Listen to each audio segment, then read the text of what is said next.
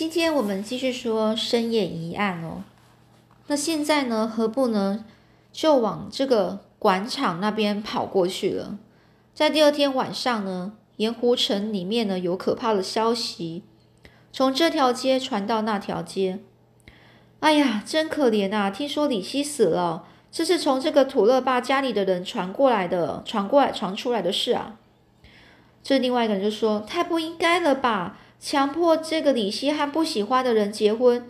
哎呀，这李希死的太可怜了。”这另外一个人又说：“才刚结婚就死掉，那狠心的土勒爸也感到伤心吗？”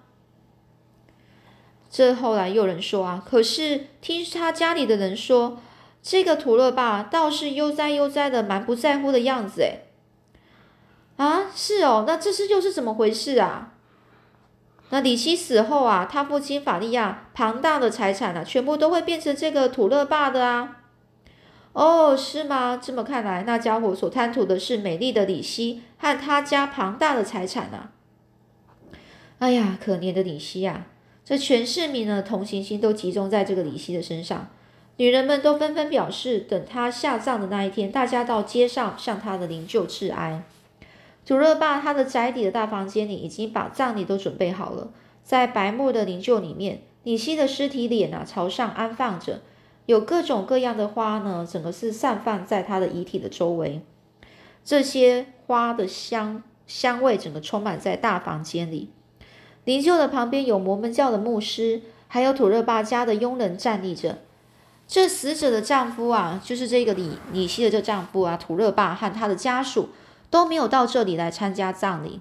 等一会儿呢，送葬的时时时候，可能他们也不会来参加吧。牧师降低声音说：“时间已经差不多了，如果没有人向故人告别的话，我们就盖上棺，然后盖好。”好的，就那么做吧。牧师跟佣人们在内心里虽然无限的同情李希，但他们却不敢把这些话说出口，因为这些话如果传到土勒爸的耳朵里。不知道将会受到什么样的制裁呢？可怜的小姐，安息吧！佣人们在在祷告着，从地上把棺啊棺盖着抬起来。正在这正在这个时候呢，仓促的脚步声从走廊传来。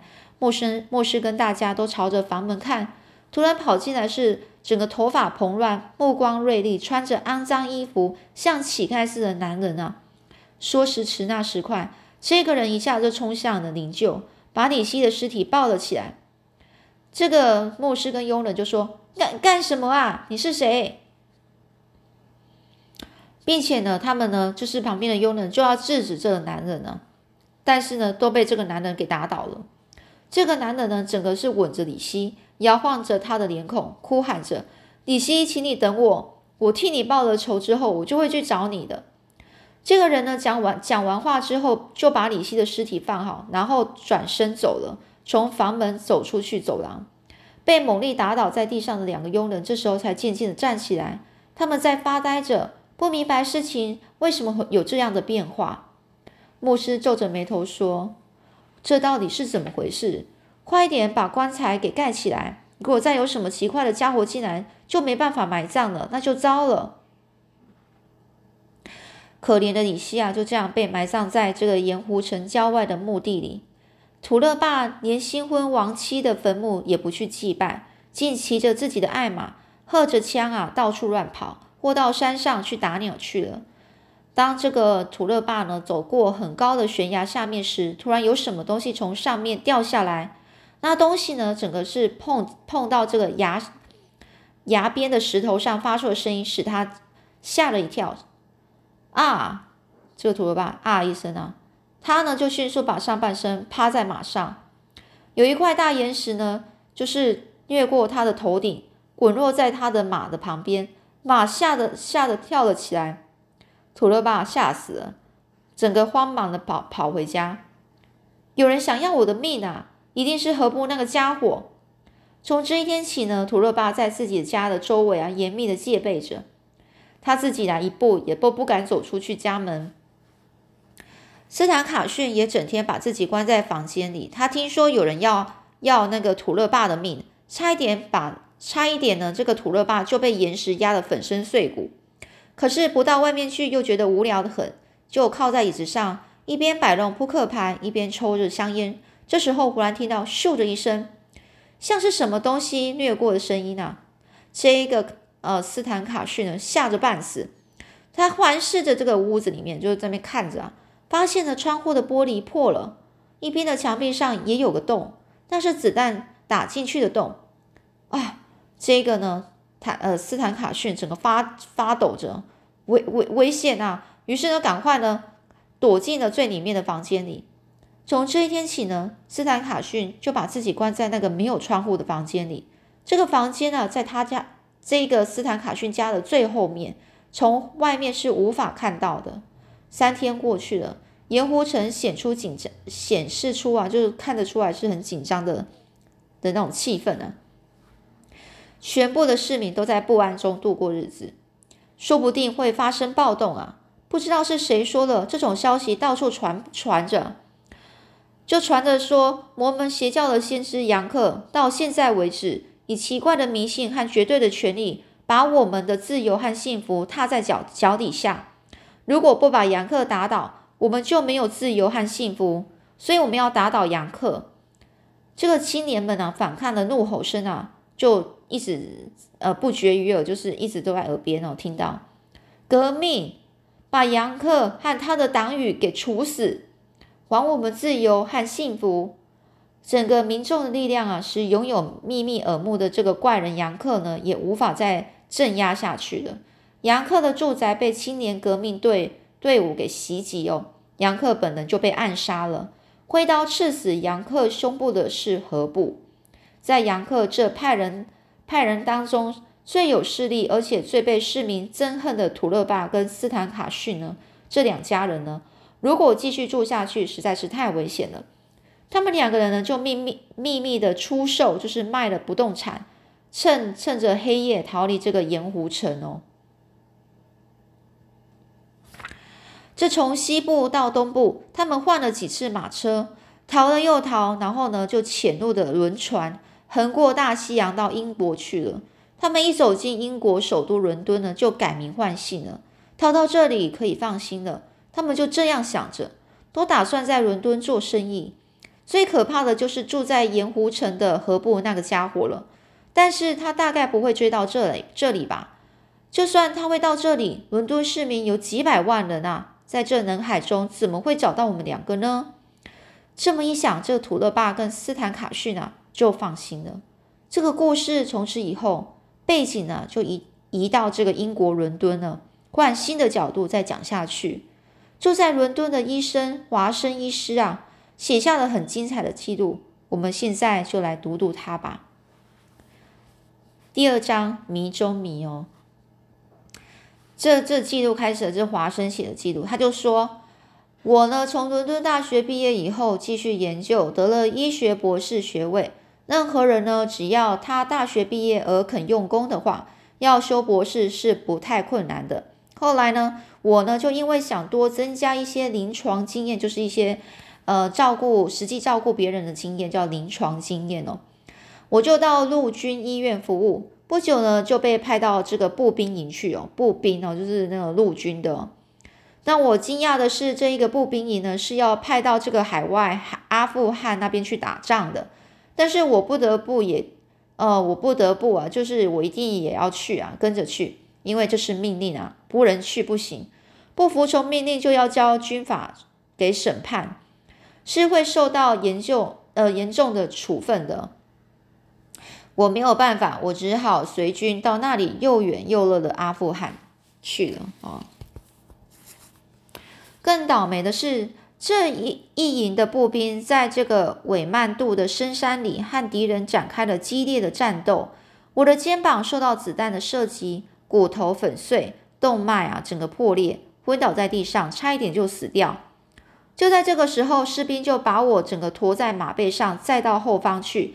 因为伤势太重了，阿富汗医院无法医治，又被送回伦敦来。说实在话，这些经过是不太光彩啊，就是没什么好说的，有点不好啊。后来呢，我在伦敦的医院呢，就把伤给医好了。出院之后就住在旅馆里，可是呢，旅馆的住宿费实在是贵的要命啊。我的存款渐渐的减少了。这样下去，我将来啊就没有，就得要变成乞丐了。我要找一个不花钱或房租低廉的房子，早点搬搬家才行啊。所以呢，我就每次到外面散步的时候，我就顺便就找一下，看有没有合适的房间要出租。有一天呢，我出去找房子的时候，突然有一个人叫住我。他说：“哎，你是华生医师先生吗？华生医先生啊，华华生先生呢？我想我不会认错人的。这个人就这样讲。而我呢，就华生呢，就我我这我就回头看啊，他是曾经做过我的助手的史丹福。于是呢，我也很亲热的，就很热热情的就跟他说：‘哎呀，史丹福吗？哎呀，久违啦，很久不见喽。’而这个史丹福他整个笑嘻嘻的笑笑着说，走到我身边来。”把我从头到脚看了一下，然后很惊讶说：“哎呀，这个华生先生，你怎么变得那么多啊？”我就问他什么地方变的吗？啊，好像变黑了。你身体也很瘦诶，看来很憔悴，真奇怪，到底是怎么啦？我就跟他说：“不是这样而已吧，我还冒过大险啊。”而这一个人就说什么冒大险啊？到底做了什么事啊？我就跟他说啦，我就跟这个刚刚说的这一个人啊，叫史丹福啊，就是以前他的助手嘛，就助手，以前我的助手哦，我就跟史丹福就说啦，我我到阿富汗去打仗啊，受了伤才被送回来啊，真是太危险了。史丹福就说：“是吗？那太糟糕了。那现在康复了吧？”而我就说：“现在差不多好了。”那史丹福就问啊：“那么你现在要在要做什么呢？”哦，我就跟他说，现在我就在找房子，我要找那个房租便宜，而且呢又有舒适的房间，不知道有没有，你知道吗？这史丹福就说：“哦，真巧哎。”这这我就问有什么巧的呢？这史丹福就说：“今天来找房子的，包括先生在内，就有两个人了。”呃，那个这个我就问，原来是这样，那么第一个人是谁呢？这史丹福就说。第一个人啊，是一个怪人，是怪到非常极点的怪人。我就问怪人，大概不会是精神病患吧？到底是怎么怪法呢？史丹福就说一言难尽啊，我不知道怎么说好。总之，他是一个非常奇怪的怪人。我就问，难道也有不奇怪的怪人吗？史丹福，我们在这里站站着讲话，不如到附近的餐厅一边吃午餐一边聊天。我们好久不见了，我请客好了。这史丹福就说：“好啊，那我奉陪呀。”哦，我就很想听那奇怪的怪人的事，于是呢，就和史丹福呢一起到餐厅去。我会写下这么多的记录，说实在的，那是这简直就是做梦啊！和好久没有见面的朋友一起吃饭，这是一个愉快的一件事。我们互助对方的健康，干了杯葡萄酒之后，我就立刻问史丹福说：“你刚才所说的奇怪的怪人，是不是你的朋友呢？”史丹福就说：“是啊，当然是我的朋友。那他是怎么样的怪法呢？”史丹福就说：“这一点我不知道怎么说才好。不过我可以说他是个怪人，但是从某方面讲，他也可以说是一个伟人。”我就问：“你所说的实在是太怪了，他到底是哪方面是伟人呢？”史丹福就回答啦：“这不是三言两语所讲得出来的。”他伟大的地方就是，只要看到一点端倪呢，对于怎么样难以理解的事，他的都能够把真相给说出来，从来没有错过。哦，那真的是很怪。那么他在做什么生意呢？史丹福就说，他根本就不是在做生意的。嗯，那么他是学者吗？这史丹福就回答啦：是的，好像是很了不起的一位学者。哦，那好像是学者，那他他攻的是攻的，就是他他的呃所学的是哪方面的呢？而这个史丹福就说，他谈起这些真的吓人。他学的有应用化学、矿物学，在医学方面有病理学，还有解剖学。从动物学那边有农学，农学农夫的农哦，还有物理的力力学，无所不知啊。而且呢，他非常酷爱音乐，小提琴啊，尤其拉的特别好。哎，我就问啊，你稍等一下，一个人是无法攻读这么多学问的啊？难道他年纪不小了吗？这史丹福就说没有，他的年纪和你差不多。哦，我今年三十三呢，那么你说他呢？他哦，他夏洛克福尔摩斯的年龄也差不多也是这样吧？哦，他的名字叫夏洛克福尔摩斯吗？连名字也有些怪啊。他现在在哪里呢？这时丹福就说，他天天就把自己关关在这个医院的化学研究室里面，把大多数的时间都消磨在那里。哦，于是我就问，那么就是那个夏洛克·福尔摩斯在找房子喽，是不是呢？这史丹福说：“是啊，不过他已经找到合适的房子了，只是这房租太贵了，他一个人租不起。如果有人和他合租，两个人各付一半的房租就好了。因此，我刚才啊。”碰到他的时候，他还问我有没有合适的朋友想合租房子啊？哦，这么说来，他和我一样很穷是吧？这史丹福就说了：“哎，他不是有钱人呐。”我就问：“好啊，那只要我认为合适，就和他合租好了。一个人出一半房租，对我来说也能够减轻负担，是利多于弊呀。你立刻帮我介绍那位夏洛克·福尔摩斯好吗？”但这史丹福就说：“这个人实在太怪，你和他合住，你不知道合不合得来耶。”我就说：“没关系啦，合则住，不合再分开就是了，没什么大不了的。你现在就立刻带我去见那位福尔摩斯好吗？”这史丹福就就说了：“哎呀，先生，你还是这么急性子哎。好啦，那我们就立刻去吧。”这时候呢，我们已经吃完饭了。这两个人啊，我们两个人就立刻呢就起身。我对于未见怪人，也是伟大的夏洛克·福尔摩斯，抱着非常浓厚的兴趣。我呢是医生，因此无论碰到什么人，总是会先以肉眼去看这个人的身体啊是不是健康。我第一次看到这个夏洛克·福尔摩斯的时候，发现他是个身长有两公尺高的彪形大汉，不胖不瘦，也很结实，活力充沛，是一个很强壮的人。看来呀，他一定是以从事某种激烈运动来锻炼身体的。尽管他的身体好像是铁块，给人有坚强无比的感觉，但是他的样子啊，整个表情啊是和蔼可亲的，始终是露着微笑，使人觉得他是一位高尚的绅士，一点也都看不出他有什么怪的地方。而且他的额头啊很比较大，比较高，比较大，充分表露出他的聪明啊。哦，这史丹福呢就替我们介绍说，哎，这位是医学博士华生先生。那这位是夏洛克·福尔摩斯先生哦，我就说啦，久仰久仰，我叫华生，哎，然后这个人呢，另外一个就是就就说你好，我叫福尔摩斯，哎，他的声音很柔和，可是呢，他把我的手握着紧紧的，使我痛的眼泪几乎都快要流出来。这个这个他呢，就是讲福尔摩斯，这福尔摩斯大概不是故意这么用力的吧？好可怕的力气呀！哎呀，痛啊，好痛啊！这个呢，我呢就禁不住，就忍不住就喊了出来。福尔摩斯才慢慢的把我的手放开，笑着说：“华生医生，哦，华生先生，曾在阿富汗打过仗是吗？”这时候我大吃一惊啊，难道史丹福告诉过他吗？我就说：“的确是这样，但是你怎么会知道这么清楚呢？”这福尔摩斯就说：“这还不简单啊，请你把那简单的理由指教给我听好吗？”哦，这个我就这样问，那福尔摩斯就说：“哎呀，这谈不上什么指教不指教的啊。”那史丹福在一旁啊，咪咪的笑着，笑着，笑着说：“总之，你告诉我好不好呢？你把我搞得莫名其妙，使我很吃惊呢。”哦，我就这样说。那福尔摩斯就说：“哎呀，史丹福先生说你是医学博士，但从你这个直立的姿势就可以看出来，你是个军人。”这么一来，谁都会猜出你是一位军医呀。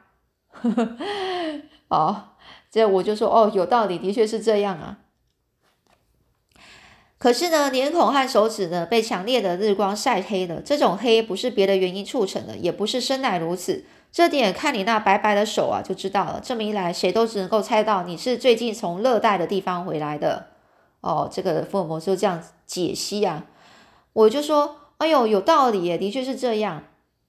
然后呢，福尔摩斯又继续讲了：“你的左手好像不太灵活，并且没有力气，就好像在肩膀地方受过伤，而且你的脸色也不好，好像生过病的样子。这么一来，就可以判断你是位军医，是从热带地方受伤回来的。而最近热带地方只有阿富汗有战事，这些推理不是很简单吗？”我就说：“哦，有道理。这么一解释，好像很简单。可是我我仍然觉得。”这些事啊，这些这这些解析啊，这非常让我觉得佩服诶。我就对福尔摩斯的判断能力啊佩服的五体投地。这时呢，在旁边咪咪笑的这个史丹福就插嘴说：“福尔摩斯先生，还有华生先生，你们两个都在找房子，现在你们就谈谈看，是不是可以一起合租一个房子？”福尔摩斯啊就微笑的说：“哎呀，我想大概也是为了这件事吧，你才介绍他来的吧？”但他呢是静静的看着我说：“哎，刚好有个好房间在这个培格路。”不知道你有没有意思和我同住在一起啊，华生先生？这个福尔摩斯讲话客气的很，但却还有逼人的意味。这我呢也兴致勃勃就说：“哎呀，我不仅有这种意思，而且求之不得呢。”这位判断敏锐哦，态度很像高尚高尚的绅士。据史丹福史丹福说啊，是一个怪人，同时也是伟人的个夏洛克福尔摩斯呢。我一开始对他就抱着非常浓厚的兴趣，我想要好好的研究他一番。因为我是医生，对病人的诊查学有专长，同时对于怪人的性格也很有兴趣研究。好了，那之后他是他呃，这个华生先生呢，就是华生医生遇到了福尔摩斯啊，后来又会出现什么样的事情发生呢？我们下次再继续说喽。